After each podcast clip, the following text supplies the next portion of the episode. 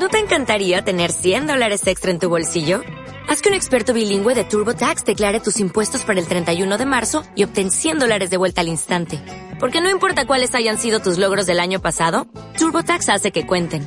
Obtén 100 dólares de vuelta y tus impuestos con 100% de precisión. Solo con Intuit TurboTax. Debes declarar para el 31 de marzo. Crédito solo aplicable al costo de la presentación federal con TurboTax Full Service. Oferta sujeta a cambios o cancelación en cualquier momento. Compartiendo mi cuaderno espiritual.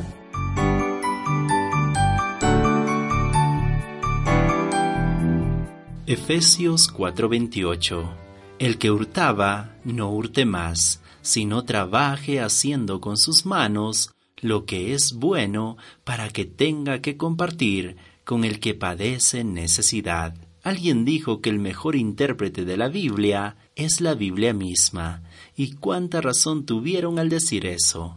En Éxodo capítulo 20, versículo 15, leemos, No hurtarás. Este es uno de los mandamientos dados por Dios a su pueblo. Y creo que la mejor interpretación que encontramos de este texto es el texto que estudiaremos hoy. Este texto se puede dividir en tres partes.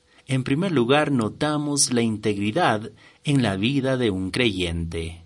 El texto comienza diciendo, El que hurtaba, no hurte más. El momento en el cual nos arrepentimos de nuestros pecados y entregamos nuestra vida al Salvador, Dios en su misericordia nos hizo nuevas criaturas.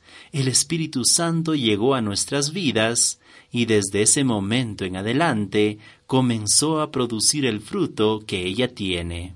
Si antes practicábamos el pecado, Hoy eso pasó a la historia. Creo que uno de los pecados que era tan común en nuestra vida pasada era el robo.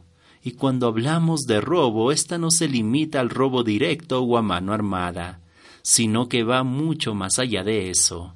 Por ejemplo, tenemos el robo a nuestras autoridades al no pagar nuestros impuestos. Tenemos el robo laboral, el robo en los negocios, el robo legalizado como los juegos de azar, el robo de cosas no materiales como la reputación, la confianza, la dignidad o la propiedad intelectual, y otros tipos más de robo. Este pecado ya no debería formar parte de nuestras vidas. Sin embargo, esta no saldrá de nuestras vidas sin pelear. Depende de nuestra comunión con Dios y el poder de su Espíritu Santo el mantenerlo a raya y no arda como llama viva nuevamente en nuestras vidas. En segundo lugar, vemos la diligencia en la vida del creyente. Dice el texto, si no trabaje haciendo con sus manos lo que es bueno. Muchos creen que el trabajo es una maldición, sin embargo no lo es. El trabajo es una bendición al ser humano. Gracias a ella podemos llevar el pan de cada día a nuestro hogar. Gracias a ella podemos mantenernos ocupados en cosas productivas. Gracias a ella podemos apoyar a los que más lo necesitan. En tercer lugar, vemos la generosidad en la vida del creyente.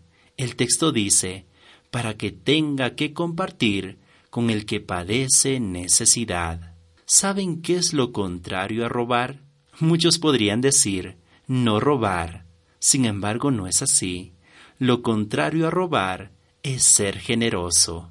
Como creyentes no deberíamos de cerrar el puño hacia los demás, guardando todo para nosotros mismos, sino por el contrario, deberíamos de extender la mano y estar dispuestos a dar cuando alguien lo necesita. Pablo fue un ejemplo de ello.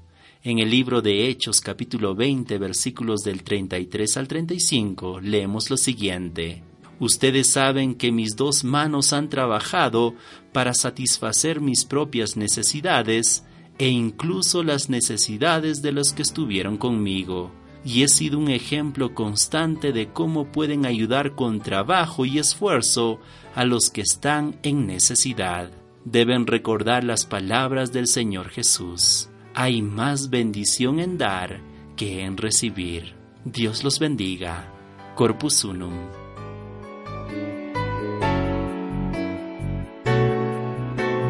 compartiendo mi cuaderno espiritual. Programa fue presentado por la Iglesia Bautista Centro de Vida y Lifeword en español, juntos proclamando las buenas nuevas.